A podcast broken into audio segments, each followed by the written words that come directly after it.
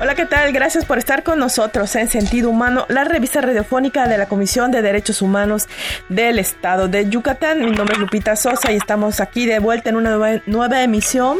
Y hoy vamos a hablar, Charito, de un tema muy importante. Hoy eh, se conmemora un día muy importante durante todo este mes, que es el mes de la concientización para la sensibilización del cáncer de mama. Es octubre y pues es un mes para reflexionar, para para analizar, para poner atención a la salud de nosotras, principalmente mujeres, porque son al, creo que el 99% a las que nos afecta este padecimiento.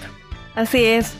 Un saludo a todos los que nos escuchan desde sus diferentes lugares, en sus trabajos, sus, casas o en el transcurso de movimiento hacia sus respectivos pendientes.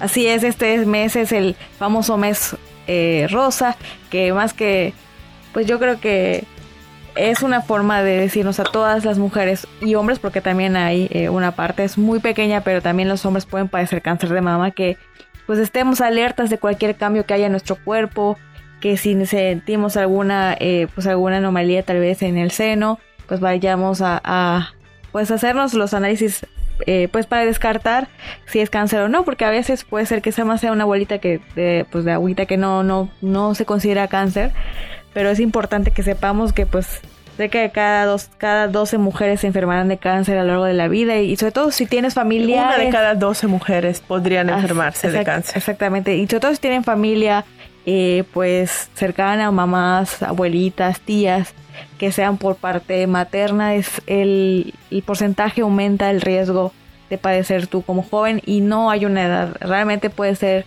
hay más casos durante eh, pues la etapa de los 40 años, pero no estamos eh, pues exentas, las, las, personas menores, porque también ha habido casos de jóvenes de 20 a 30 años que a lo mejor tienen hijos y pueden padecer cáncer también. Así es, y aquí lo importante para todas las personas que nos escuchan es que sepan que un diagnóstico de cáncer no es un sinónimo de muerte, no.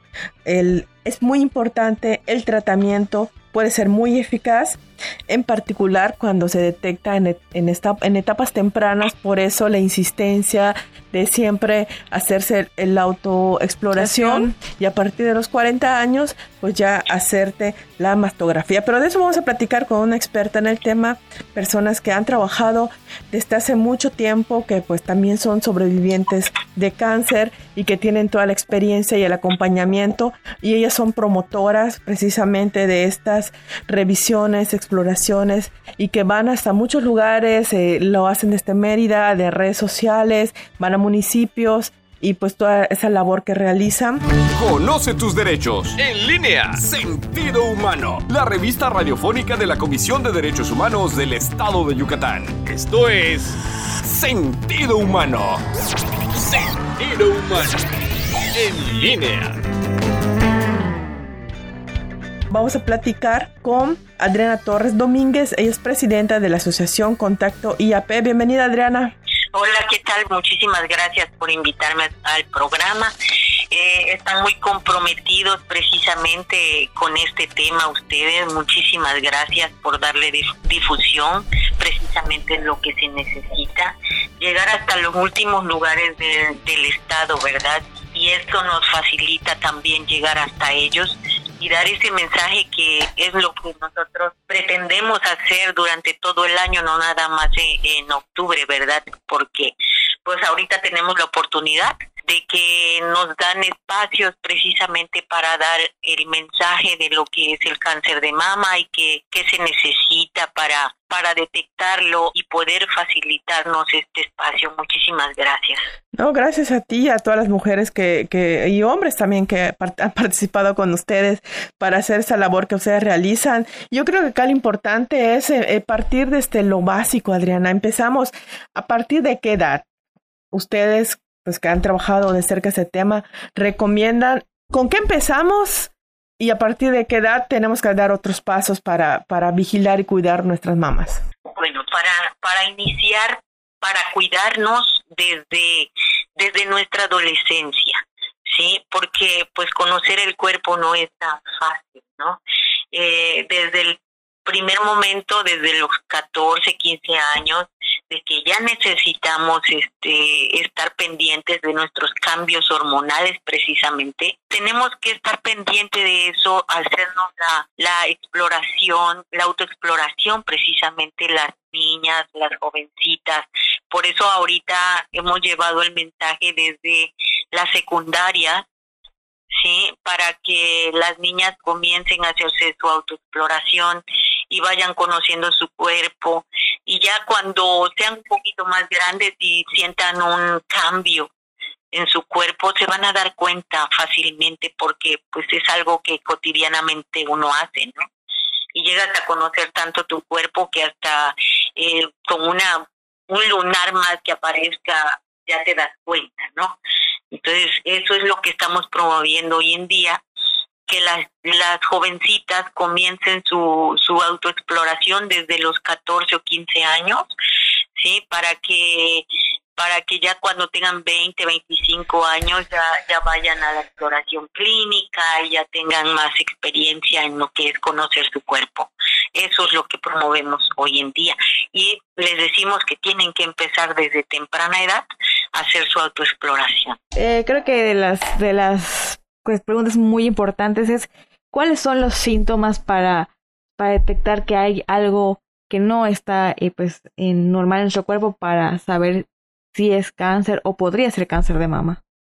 Sí, mira, todo lo que lo que tenemos que ver los signos para que uno se dé cuenta es que veas una un, sientas un abultamiento en tu en tu mama, los bultos en la mama o en la axila. Si uno de los senos se ve diferente, cambios en la apariencia del pezón, si uno se hunde, cuando se hunde el pezón, ¿sí? Ya eso es un signo de que puede ser cáncer de mama. Cuando se pone la mama muy roja, se hincha, eh, arde, eh, se pone calientita. O sea, es, son muchos signos de que le tenemos que hacer caso y correr, prácticamente correr al médico a un ginecólogo oncólogo, por favor, cuando tengan ese, ese tipo de síntomas, ir con un especialista que es el ginecólogo oncólogo. Sí, porque un ginecólogo normal nos puede diagnosticar, pero no puede ser exacto, ¿sí?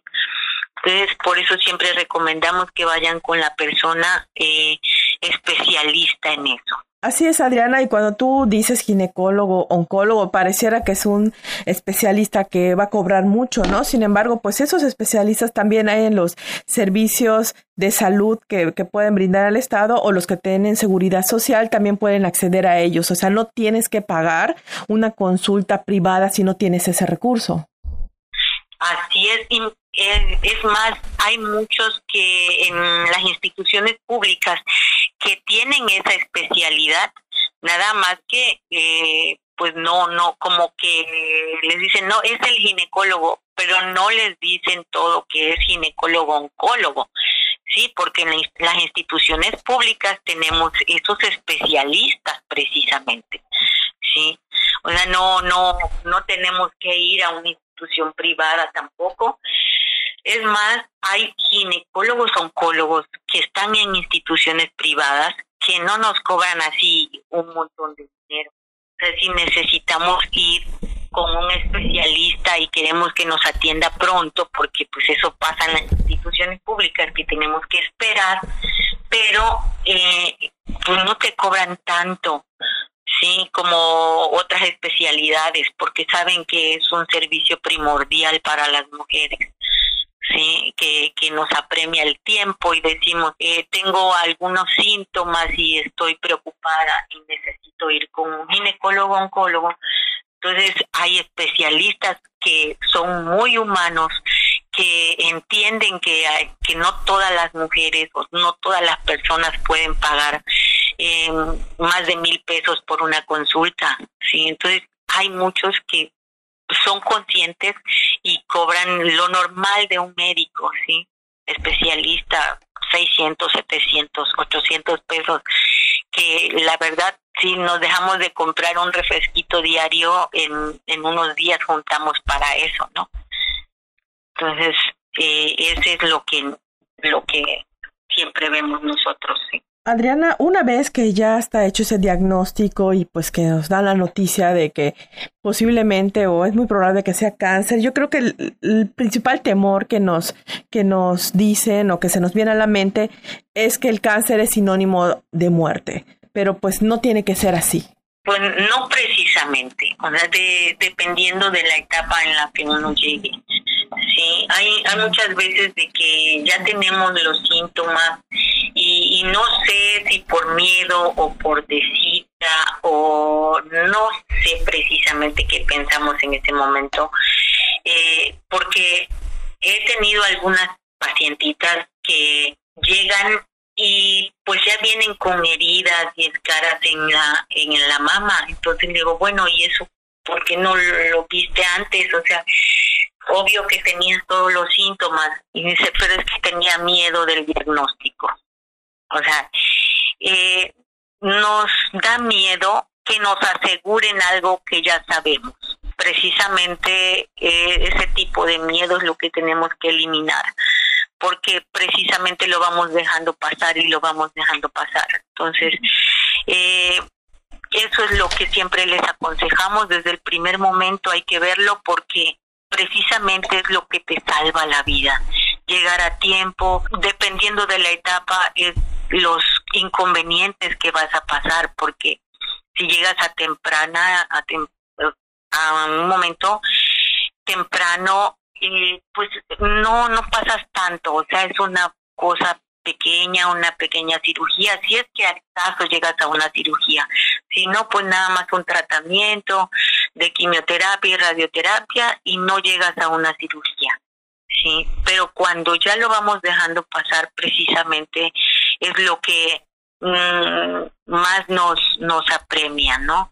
Y pues mucha gente ha salvado su vida, aunque sea en una etapa muy, bueno, no tan avanzada, etapa 3, etapa 4, eh, han salvado su vida. Claro, no salvan su mama, porque pues ya no es una cirugía conservadora, porque dependiendo del tiempo, pero sí salvamos la vida, sí estamos a tiempo, sí Gracias por llegar a tiempo, por los estudios de mastografía, que sin ese mastógrafo no sé qué pasaría. Sí, nuestras vidas estarían más en riesgo, llegaríamos más tarde todavía.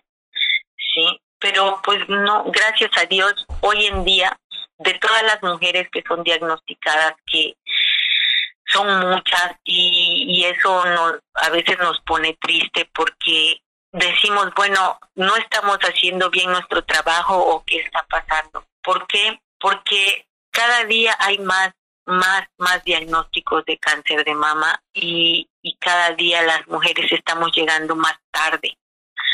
Sí, por más información que se le dé, por más difusión que le queramos dar, tenemos que concientizar cada día más a las mujeres de que tenemos que hacernos responsables de nuestra salud, que no todo es el trabajo, que no todo es eh, estar en, encerrados en casa, ¿verdad? Aún con todo y pandemia, tenemos que hacer nuestra cita con todos los protocolos de, seguridad, ¿verdad? Y de higiene, pero tenemos que seguir haciéndonos responsables de nuestra salud mamaria ahorita que estamos hablando del mes de, del cáncer, ¿verdad? Porque pues en octubre todo se pinta de rosa, todo es rosa, todo es cáncer de mama, pero pasando octubre como que se les olvida, ¿no? Se olvida de que existe el cáncer de mama y que hay mujeres que cada día, bueno, hasta el año pasado diariamente morían 14 mujeres de cáncer de mama. Este año aumentó a 16 mujeres al día, sí, muriendo por cáncer de mama. Entonces, qué estamos haciendo, qué necesitamos hacer para que las mujeres seamos más conscientes de nuestra salud, para que lleguemos oportunamente para un diagnóstico, para que menos mujeres mueran de cáncer de mama. ¿Qué necesitamos hacer? Sí, yo creo que necesitamos más esta campaña de octubre por todo el año. Sí, más difusión, más concientización, eh, prácticamente estar de puerta en puerta para que las mujeres realmente se hagan responsables y digan, bueno, ya me toca ir a mí, estar pendiente de mi salud, de mi cuerpo, de mis mamas y, y adelante, ¿no? Pero realmente, si llegamos oportunamente, no precisamente lo que la palabra cáncer tiene que ser sinónimo de muerte. Claro que no. En la asociación estamos conscientes de eso y la mayoría de las que estamos ahí somos sobrevivientes de cáncer de distintas etapas y todas pasamos diferentes eh, experiencias porque pues hay que ver en qué etapa llegamos y qué y cómo nos fue, ¿no? Y eso es lo que les platicamos de repente, cada una platica su experiencia y decimos, bueno, pues yo llegué pues prácticamente iniciando, ¿no? Y pues no no me fue como le fue a, a, las otras que tenemos en la asociación, las otras compañeras, ¿no? Porque unas llegaron en segunda etapa, otras en tercera etapa, y dependiendo de eso, así nos fue en el tratamiento. Entonces, por eso cada una platica su experiencia, ¿no? Porque estamos en distintos, en distintas etapas. Tu espacio de información. Sentido humano. Como pues como asociación, ¿qué servicios le brindan pues a la sociedad? Para, bueno, tenemos varias cosas. Eh, para empezar, nuestro plus es darle información. Eh, dar información, eh, la educación, que es la parte de, de la autoexploración y, y, y, la exploración clínica. Les ofrecemos lo que son los, las prótesis mamarias externas para las mujeres que ya tuvieron una mastectomía radical ya sea unilateral o bilateral, ¿sí? Las mujeres que realmente no pueden comprar una prótesis porque pues no es tan barata, ¿verdad? Entonces ya nosotros se las proporcionamos completamente gratuito para ellos porque precisamente no la pueden pagar. Les da estudios de hematografía igual a, la, a las personas, a las mujeres que no las puedan pagar sí nos pueden contactar por medio de las redes sociales. Eh, en la folletería siempre están nuestros teléfonos directos, nos contactan de esa manera, sí, precisamente para decirnos eh, por qué no pueden comprar una prótesis y, y, ya le hacemos una entrevista y ya le, les entregamos su prótesis mamaria. También este, se les da terapia psicológica porque después de, perder una parte del cuerpo, ¿verdad? Es algo, es algo triste, terrible, porque si hasta cuando se nos quiebra una uña, eh, nos sentimos así de que, oh, Dios mío, ya es una catástrofe. Imagínate perder una mama. Es un, un golpe psicológico muy fuerte. Entonces, tenemos especialistas en eso, les brindamos esa, ese servicio. Lo mismo en rehabilitación, sí, y fisioterapia para cuando este tienen un brazo linfedema, eh, se les da ese, ese servicio igual a fisioterapia. Em, acompañamiento cuando las mujeres son diagnosticadas con cáncer de mama eh, les brindamos acompañamiento porque pues ya nosotras pasamos por esos pasillos, ¿verdad? Y esos procedimientos. Entonces ya prácticamente las tomamos de la mano y le decimos, bueno, vamos, este es el camino que vas a seguir y vive la experiencia eh, tal y cual, ¿sí? Para que estén con menos miedo porque pues uno llega temerosa, ¿verdad? Y sin saber a lo que va. Así es, Adriana. Entonces, en ese aspecto también le damos ese acompañamiento. Sí, ya nos... damos las pláticas eh, de lo que es el cáncer de mama y cómo detectarlo a tiempo, eh, ya sea en las secundarias, universidades, empresas, todo donde nos solicitan que les demos la información, ahí estamos igual y pues creo que es todo. Así es, Adriana.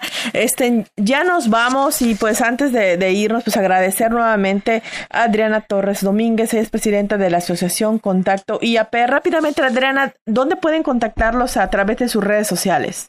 Sí, mira, estamos en Contacto Yucatán, en, en el Facebook, en el Twitter, en el Instagram, todo es Contacto Yucatán y también se pueden comunicar al, teléfono de la asociación que es el 9997 385008. Gracias. Ahí si, necesitan pláticas, prótesis o algo de lo que nosotros ofrecemos con muchísimo gusto. Muy bien, pues, ya nos escuchamos el próximo, en la próxima emisión. Gracias Adriana por haber estado con nosotros. Gracias.